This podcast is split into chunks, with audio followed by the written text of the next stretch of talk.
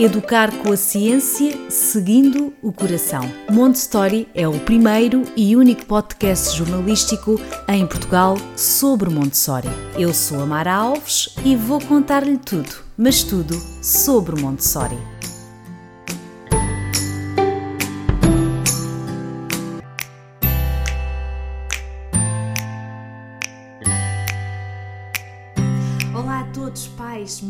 Educadores e cuidadores, bem-vindos ao podcast Montessori. Hoje tenho uma convidada há muito pedida pelos ouvintes do Montessori. Com quase 2 milhões de seguidores, a sua forma de comunicar é uma das suas grandes imagens de marca. Fique desse lado para saber de quem estou a falar.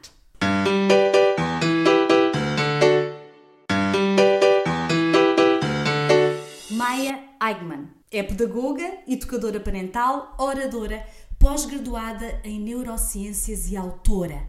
Nascida na Suíça, onde viveu até aos seus 19 anos. Vive no Brasil com a sua família. Com mais de 10 anos de formação, lançou em setembro de 2022 o seu livro A Raiva Não Educa, a Calma Educa. Este livro, que já é um best-seller, conquistou a posição do topo de vendas da Amazon ainda na pré-venda. E também figura na lista dos mais vendidos da revista Veja e do Nielsen Publish News. No livro, Maia, que é a mãe do Luca e da Nina, propõe a reeducação dos adultos, convidando o leitor a pensar em formas de educação que não há autoritária, com o objetivo de desenvolver saúde emocional tanto para as crianças como para quem as educa. Foi em 2018, através das redes sociais, que Maia se interessou pelo tema e começou a estudar a respeito, baseando-se nas obras de, do Dr. Gabor Maté, Alice Miller e Isabel Filiosat, partilhando ensinamentos sobre a educação respeitosa nas suas páginas do Instagram e TikTok. Maia já conquistou, imaginem, quase 2 milhões de seguidores. Olá, Maia! Gente, que introdução, tô até emocionada. Eu é, muito é obrigada, Mara. Meu Deus, é, que delícia te ouvir falar assim com tanto carinho, com tanta gentileza, com tanta intenção. Que prazer estar aqui para falar com você, contigo, com o público em Portugal e com os seus ouvintes mundo afora, que o podcast ele facilita essa comunicação mundial mesmo. Que delícia que podemos estar aqui hoje para falar sobre educação, sobre como nós precisamos nos desconstruir como adultos pelas nossas crianças. Então, muito obrigada, estou muito animada para a nossa conversa aqui hoje. Muito obrigada eu. Há muito tempo que eu estou atrás, entre aspas, da Maia, porque eu recebi umas mensagens vossas. Tens que entrevistar a Maia, tens que entrevistar a Maia.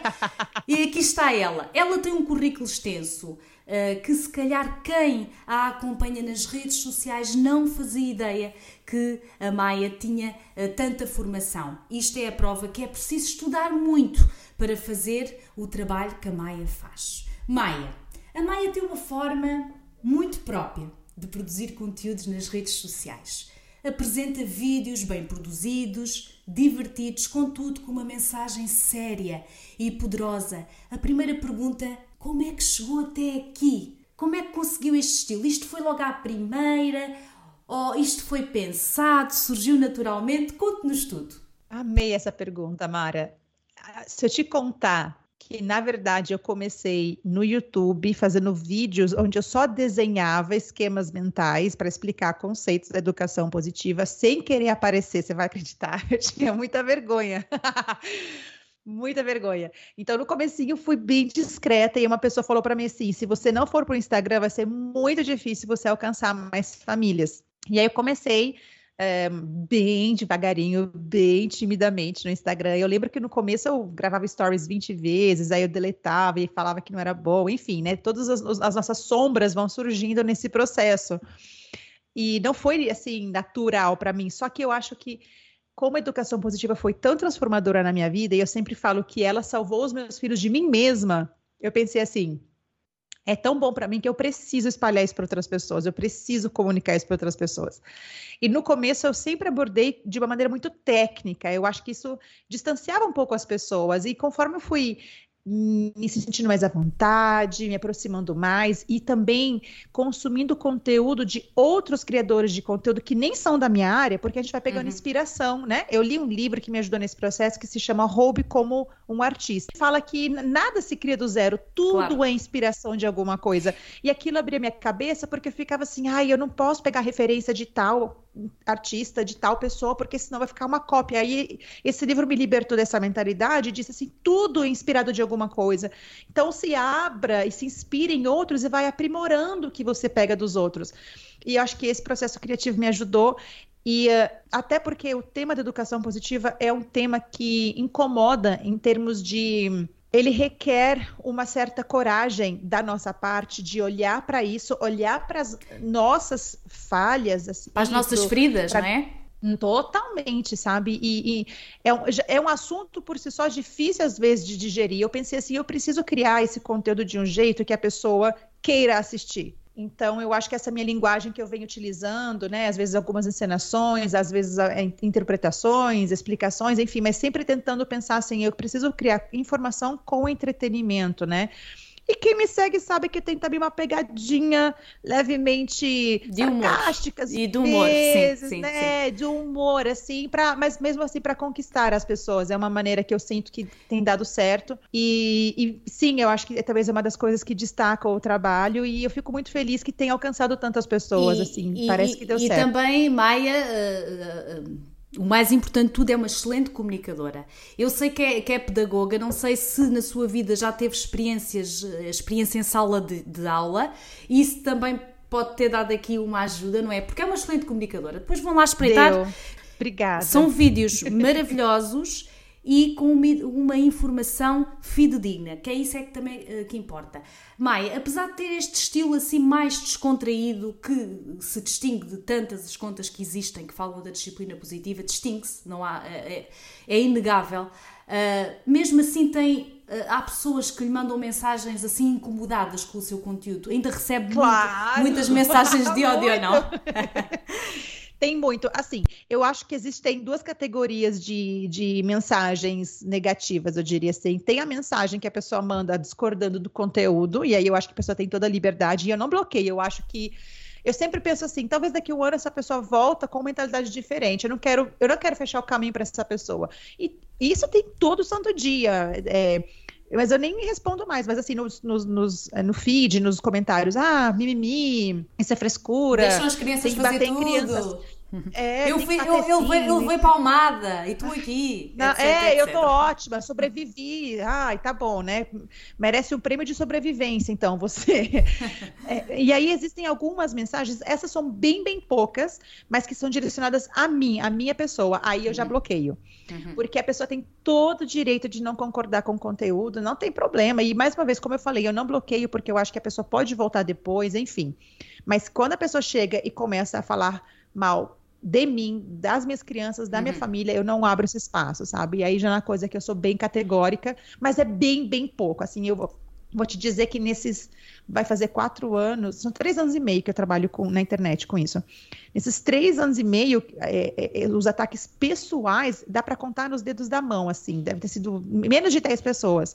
Então, eu acho que eu tenho até muita sorte de serem tão poucas pessoas assim levando em consideração que o tema que eu abordo não é um tema gostosinho, é um não, tema não é. que incomoda. E, e, outra coisa, Maia, é esta questão da educação parental, independentemente da abordagem, Montessori, educação positiva e outras tantas que existem, eh, tem a ver com a mentalidade. Nós fomos educados de outra forma. Por exemplo, aqui em Portugal, nós vimos de uma ditadura e isso está também na é uma marca. Com certeza. Isso também influencia Sim. a forma como os nossos avós, os nossos pais isso ainda está muito intrusado dentro da cultura popular. E por isso é que causa muita estranheza, não é? Esta coisa de, de, do respeito pela criança. Parece que é uma novidade que estamos a dar, não é? Quando é, e, é, ser... e, é, interessante. Isso que você está falando é tão interessante e, e em, em, nível. Não é, não é nem só a nível cultural, Mara. Tem um estudo, agora não vou saber te dizer o ano exatamente, mas eles, para quem já leu o livro O Despertar do Tigre, do Dr. Peter Levine, uhum. que fala sobre trauma, lá no finalzinho ele fala sobre a influência do trauma em termos culturais. E aí foi feito um estudo com aborígenes, com dois grupos de aborígenes, no qual um grupo eh, fomentava a agressividade, fomentava a luta, a briga, e o outro, outro grupo era mais pacífico. Em termos genéticos, havia alterações é, na saúde dessa tribo, na, é, na saúde psicológica, na saúde emocional, na saúde física, sabe? Então, essas influências não são só, às vezes as pessoas falam, ah, mentalidade, é, é muito mais profunda. As marcas muito que mais, ficam são, são em termos genéticos mesmo, sabe? E a gente, hoje, com os estudos da epigenética, né, a gente sabe que o meio no qual estamos inseridos influencia diretamente o desenvolvimento. Tem um outro estudo sensacional de 2006, se eu não me engano, 2005, que inclusive vou, esse vai ser um dos temas que eu vou trazer no meu segundo livro.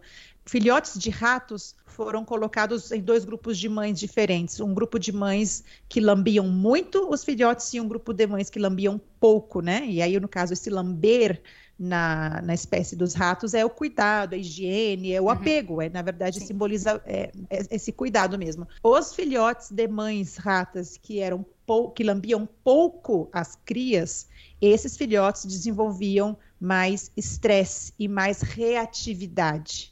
Só que o interessante é que não foi só uma observação visual, não é que foi só observado, ah, esse ratinho está mordendo mais. Sim, sim.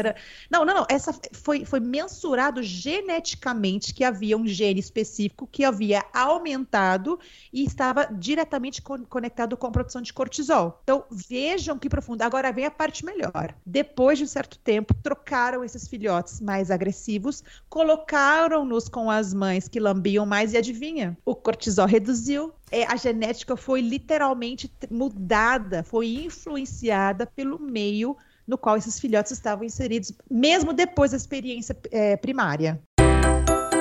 Está a gostar deste tema? Saiba mais em montestory.pt.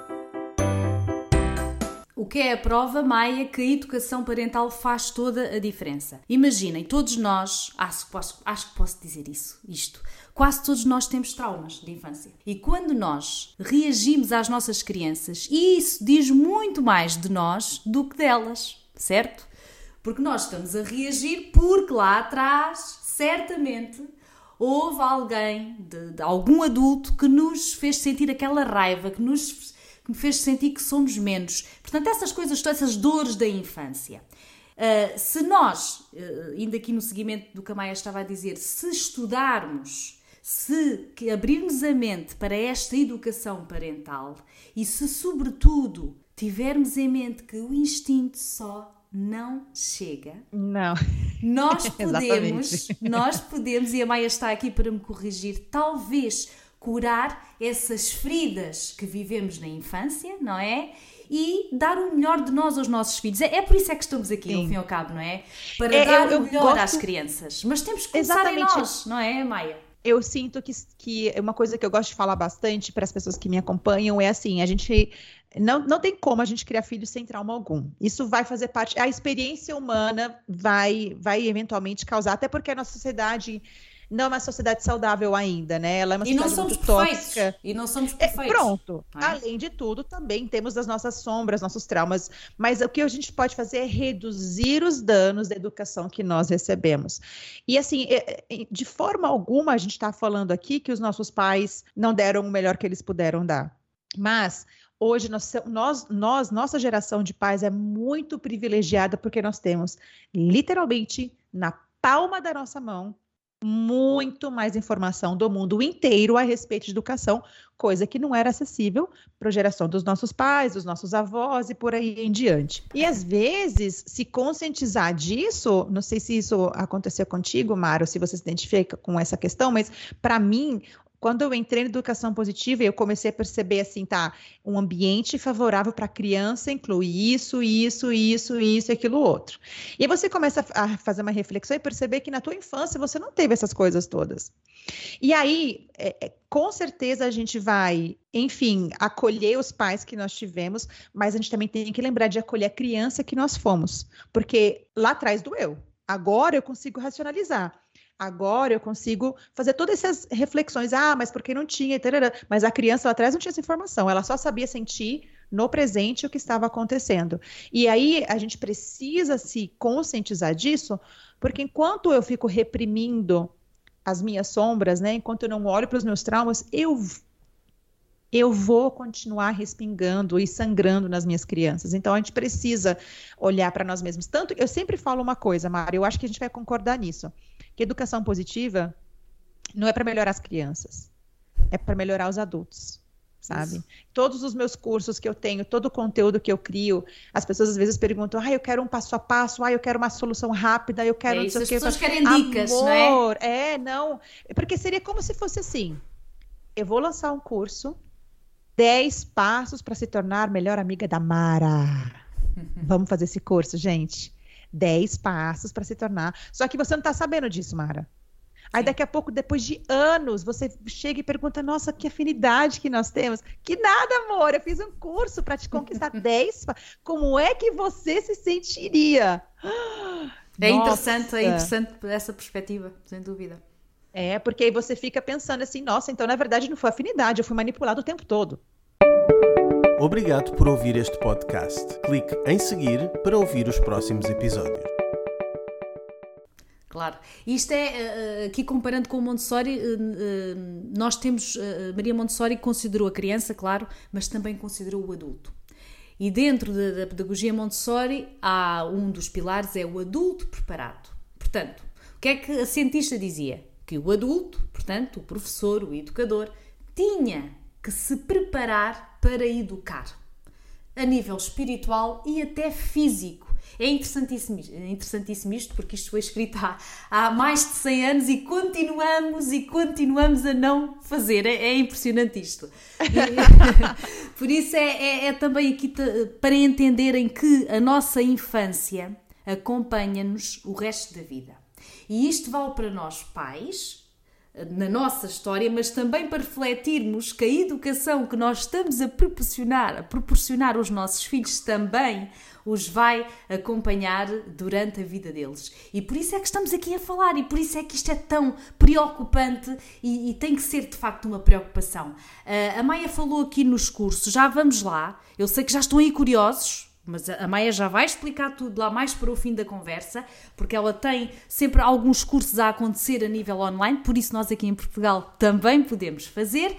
Mas antes disso, uh, gostava também de lhe perguntar que ter quase 2 milhões de seguidores uh, uh, nas redes sociais dá-lhe tanta responsabilidade como se só tivesse mil? Eu já tive algumas crises de ansiedade com esse tanto de gente. É porque assim, o meu perfil cresceu muito rápido. Eu vou dizer que, assim, até chegar nos primeiros 10 mil demorou, um, acho que uns seis meses, e depois dos, desses 10 mil foi crescendo, crescendo, aí chegou uma época que foi pulando de 50, 60 em uma semana, 70, foi crescendo muito. Em alguns momentos eu já tive ansiedade por causa disso, né, Mara? Assim, me assustava, eu ficava com medo, meu Deus, e se eu falar alguma coisa errada e o que, que, vai acontecer? Isso é muita responsabilidade, é muita gente. Hoje em dia não sinto mais essa ansiedade. Eu acho que é, é um número, mas assim no meu dia a dia eu não vivo, é, é, eu não, sabe? Eu não, não vivo. Anda na rua descansada. pessoas. Anda na rua descansada. Sim, eu tô eu com a minha família, tô aqui, somos sempre nós aqui, sabe?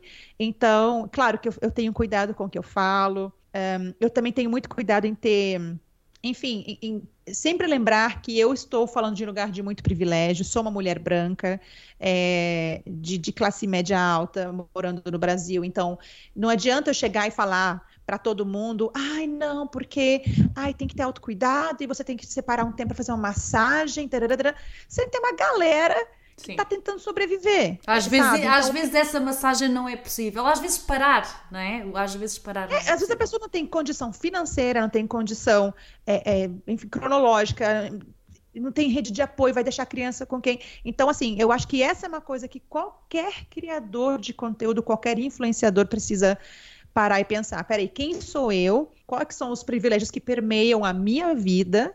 Como é que eu vou lidar com as diferenças que existem é, para no, no, público que me segue. E claro que existirão diferenças. A, a, questão não é que você não pode ter uma vida boa, que você não pode mostrar as coisas que você tem. A questão é, lembra que é um privilégio, não é todo mundo que tem isso. É, é só essa questão. Sim, sabe? ter a consciência tem... que há muitas formas de, de, de vida, há muitas há, há famílias diferentes e, e, a, e, a, mensagem pode ser acolhida de formas diferentes, não é? Não podemos uh, levar. Uh, como é que eu digo isto? Não podemos achar que toda a gente, não é? Tem acesso. Pronto. É ah, isso, até há informação, Maia. Até há informação. Nem toda a gente é. tem acesso à informação que a Maia tem não é? Nem toda a gente. É. E por isso é que ser educadora eh, parental é uma grande responsabilidade, porque às vezes as pessoas podem pensar, ai, aquilo fazem uns vídeos só por, por ter seguidores e por causa dos likes. Não é bem assim. Não é bem assim. Isto é uma grande responsabilidade e é uma profissão, é a sua profissão, não é, Maia? Sim, uh, sim, sim. Eu gostava de lhe perguntar, uh, certamente também segue outras educadoras parentais e desde 2018 que está nesta vida, digamos assim. O que é que é ser educadora parental nos dias de hoje? Educador parental é o profissional que vai levar informação para pais e mães e adultos cuidadores em geral, para que esses possam proporcionar o melhor ambiente possível dentro da sua realidade para a criança. Então, assim, é, a tua criança está com febre, você vai no pediatra, certo? Tua criança precisa fazer limpeza nos dentes, você leva no dentista. É, e não existia, assim, uma, uma profissão clara para questões comportamentais. Só que o mais bonito, assim, por exemplo, a Unicef recomenda o trabalho de educadores parentais. A ONU recomenda é, o trabalho de educadores parentais. Então, assim, que, o, o, trabalho do educador parental promove saúde para a criança, para a família e para a sociedade. E aí tem uma coisa que, que eu acho que entra em jogo, sabe, Mari, que é o seguinte. Muitas pessoas falam para mim assim: ai, eu me sinto muito em culpa com os teus conteúdos, me gera muita culpa, tarará, tarará. E eu não vou negar isso. Agora, eu, Maia, eu, Maia, eu não sei o que, que eu estaria disposta a dar. E eu fico até emocionada em falar isso, Mara. Eu não sei nem o que eu estaria disposta a fazer para poder ter tido a chance de ter essa informação antes de eu ter filhos. Porque os meus filhos não me tiveram como mãe respeitosa no início da vida deles. E eu sei que isso mexe com as nossas dores, eu sei que isso mexe com as nossas feridas, com os nossos traumas, mas a gente vai ter que se responsabilizar nesse processo. Entender que sentimos essa culpa porque temos escolha. Quando a gente não tem escolha, não tem culpa, porque você sabe que não está nas suas mãos. Mas todos nós podemos, dentro da nossa realidade, fazer mudanças e promover uma relação mais saudável com os nossos filhos.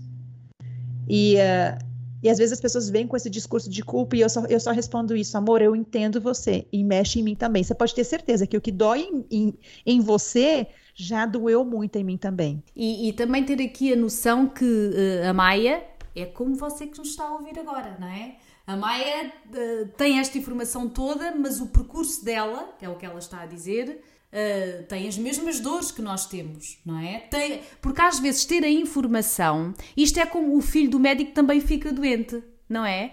Porque depois também há esta ideia que os filhos Exato. das educadoras parentais são perfeitos, não é?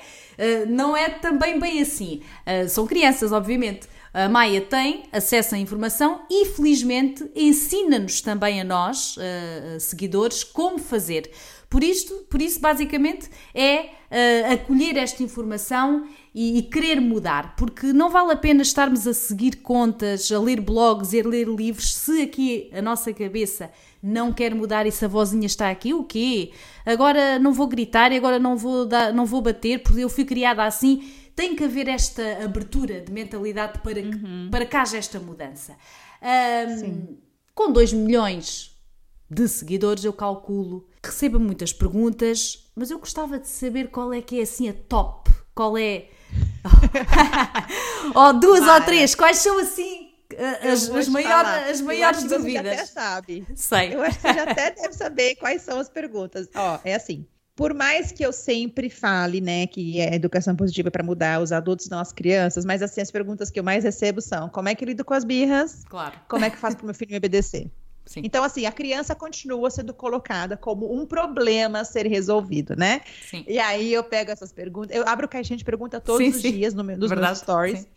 É, primeiro porque é, é, uma interação super gostosa. E segundo, porque tem muita gente que está com sede de conhecimento, tem muita gente que quer aprender esse desconstruir. A, a Maia nota, é... a Maia nota desde 2018 até aqui que há aqui uma mudança também? Há, há pais que querem estar mais informados? Sim, sim. É, em termos assim, agora, se a gente for fazer uma divisão de pai e mãe, infelizmente, ainda são muito mais. Ah, mas assim, é gritante a diferença. Acho que 95% do meu público é feminino. Sim. Infelizmente. Mas mesmo que a, a, mudança seja pequenininha, mas tem mais homens a comparecendo ultimamente, sabe? Isso me deixa eu Feliz. também sinto isso, também sinto isso na minha conta. Tenho, tenho os homens estão a, os pais estão, estão a começar também a abrir a mente, digamos assim. Pelo menos a participar, a querer participar. É. Então, assim, essas dúvidas, muitas perguntas são sempre colocando a criança como problema. E aí não dá para você responder isso rápido. Você tem que explicar primeiro que tem uma mudança de mentalidade no adulto, que é o adulto que precisa mudar, entender que não é a criança que tem que parar de fazer, que primeiro tem que olhar para a qualidade da relação. E assim, eu acho que as pessoas, é, algumas se abrem mais para isso, algumas se abrem menos. Mas assim, eu sempre falo, eu tenho um termo que eu uso bastante e eu trouxe ele muito para o meu livro, que é o termo adultismo. Dar a mesma importância à criança como se fosse um adulto. A, sociedade então, não dá, não é? A criança é menos. A criança é menos. Exatamente. E, mas é, vai, vai além disso. Não só rebaixamos o valor da criança, como abusamos do nosso poder na relação. Assim Sim. como no machismo, o homem Sim. abusa de poder na relação, com a mulher, no racismo, os brancos abusam de poder na relação com pessoas negras. No adultismo, os adultos abusam de poder, o que é absolutamente injusto e até cruel, porque é ridículo comparar um ser humano sem cérebro desenvolvido ainda versus um ser humano com cérebro totalmente maduro, né? Então, só que a gente não percebe, e é uma coisa que eu trago muito entre a criança e o adulto. Quem é que tem o cérebro maduro na relação? A gente quer que a criança facilite as coisas para a gente, a gente quer que a criança seja quietinha, boazinha, não dê trabalho, obediente, mas lá na frente também queremos que seja um adulto que saiba se posicionar, que saiba argumentar, uhum. que saiba correr atrás das coisas que são importantes para ele. Mas como é que eu vou desenvolver essas habilidades se quando ela é criança eu estou adestrando e quero que ela fique quietinha e siga as minhas instruções para que ela se torne um adulto que consiga trilhar o próprio caminho. Eu sempre falo que essas vertentes na educação que trazem ferramenta, passo a passo, passo de mágica, dica rápida, é ótimo para adulto que já foi criança obediente, porque só tem que seguir instrução, não precisa raciocinar. e às vezes parece que, eh, parece que às vezes estamos a comparar crianças com o cãozinho lá de casa. Isto é muito forte, Com se calhar, certeza. mas é um bocadinho isto, não é? Portou-se mal, é vai, assim, para, vai para o quarto, não é? Portou-se mal, vai para o quarto. Pronto. É mais ou, ou menos então, isto. Ou então, assim, Comportou bem? Bom, garoto, toma aqui meu amor e a minha atenção. Agora eu te dou colo. Você fez a feiura? Não vai ganhar petisco de amor, hein? Agora eu vou me afastar de você. Gente, isso é adestramento puro. Só que dói ouvir isso. Ah, não, que exagero, Maia. É exagero, né? Só que não dói no adulto, dói na criança. Enquanto a gente não, não despertar para o desrespeito, a gente vai continuar adestrando nossos filhos. Ouvindo a Maia, uh, com esta energia, é isto. Por isso é que eu digo, vocês têm que ir a correr ver o Instagram da Maia, porque é isto, nós temos acesso a esta energia diariamente, portanto, temos aqui, eh, eu diria assim, uma preciosidade eh, em ter acesso eh, a este conteúdo. E depois, quem quiser ir um bocadinho mais além e fazer um curso com a Maia, também é possível. Online, claro. Maia, que cursos é que tem neste momento e como é que nós aqui em Portugal podemos fazer para fazer esses cursos? Eu tenho é, dois cursos livres, vou descrever para vocês aqui. O primeiro é o Intensivão da Birra, Uhum. É, a birra, pra, é, na verdade, nada mais é do que uma intensa frustração, né? E aí eu criei um curso só sobre isso para explicar a neurociência por trás das intensas frustrações. E no meu curso eu falo de intensas frustrações, seja de recém-nascido, criança pequena, adolescente e adulto, porque nós também fazemos birras, não é? Muitas. Então é um curso, um, é, um, é o meu curso mais acessível é, a gente abre ele é, de tempos em tempos, aí tem que acompanhar o Instagram para ver. Okay. Mas é um curso que dá para ser feito de qualquer lugar do mundo, é 100% online. E aí eu tenho um, um outro curso que é mais aprofundado, chamado Criando Relações Respeitosas, realmente voltado para uma desconstrução e reconstrução com base na educação positiva. E o bonito é que a pessoa entra para o curso e pensa, nossa, vou mudar a relação com a minha criança. Mas ela sai do curso mudando a relação consigo mesma, com as pessoas e com o mundo, sabe? Porque você que está tá imersa nesse universo, Mara, você sabe que você estuda Montessori, mas você muda teu olhar em relação a tudo que te é tudo. atravessa, né? Você muda a tua percepção e, de mundo. E, e não é só isso. Isto é uma aprendizagem. Eu acho que também é importante dizer isto para o resto da vida. Com certeza. Nós não fazemos Com o curso e, e, ficamos preparadas. Fazemos o curso, temos que aplicar aquilo que nos é ensinado, mas tantas vezes, tantas vezes voltaremos ao início. Uhum, Resolvemos uhum. uma questão, surge outra. Resolvemos uma questão, surge outra. Porque é, de, é, um desafio constante. É, é um, desafio, é um desafio constante, constante, não é? Porque quem, quem tem crianças sabe bem, mesmo bem que é assim. E não é só com as crianças, nós próprios, nós próprios. Aliás, primeiro nós estamos em constante mutação e, e, e, com constantes dúvidas também. Por isso é importante dizer isso, fazer os cursos, sim, é sem dúvida muito importante. Eu digo sempre aqui no podcast: não vale só ir ao Instagram, não vale só. Uh, ir aos blogs e aos livros, isso é tudo fantástico, mas é importante uh, fazer uma formação, quem sabe vai uh, ensinar e vai também uh, dar o melhor de si para que compreendam o que é isto, o que é isto uh, de, desta mentalidade, esta nova mentalidade e sobretudo, e sobretudo, esta nova, não é nova, mas vá, esta nova forma de olhar para a criança com mais uhum. respeito e entender uhum. que a uhum. educação, a educação, a infância vai acompanhar o vosso filho para sempre. Nunca se esqueçam uhum. disso. E por isso é que os primeiros anos, ali os primeiros seis anos, são super, super importantes. Por isso, pelos vossos filhos, vale sempre esta, esta mudança. Na verdade, eu lanço esses cursos de tempos em tempos, ah, okay. porque é, além do curso gravado, eu também faço acompanhamento, tem encontros Sim. ao vivo, então assim, eu preciso estar presente nos cursos, então assim, é, todo mês tem alguma coisa, mas okay. é, é, de tempos em tempos. Além disso, eu também sou professora e sócia da Escola de Educação Positiva no Brasil, que, que oferece cursos profissionalizantes para quem quiser trabalhar como educador parental. Nós temos duas opções. É, aí é, o perfil é arroba Escola de Educação Positiva.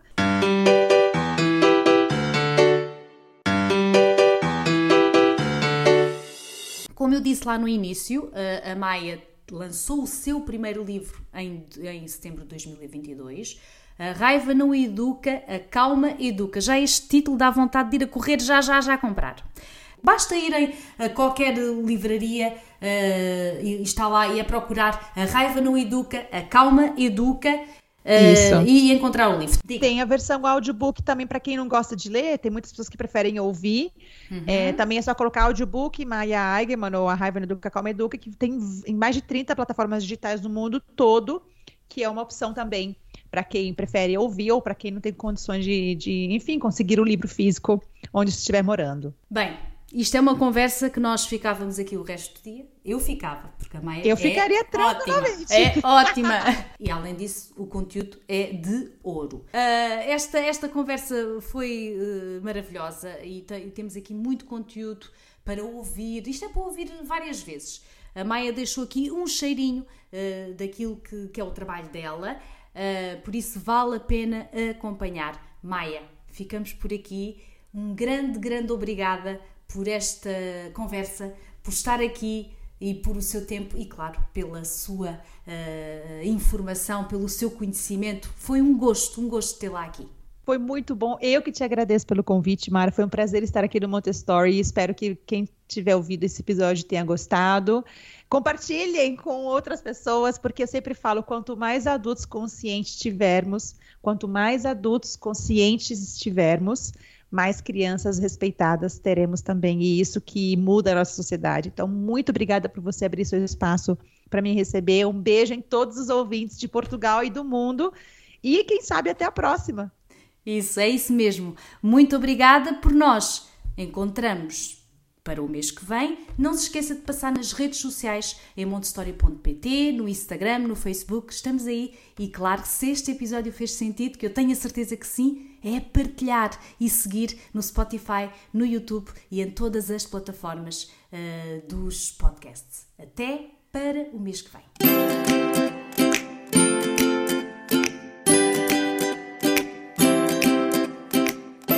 Educar com a ciência, seguindo o coração. Montessori é o primeiro e único podcast jornalístico em Portugal sobre Montessori. Eu sou a Mara Alves e vou contar-lhe tudo, mas tudo sobre Montessori.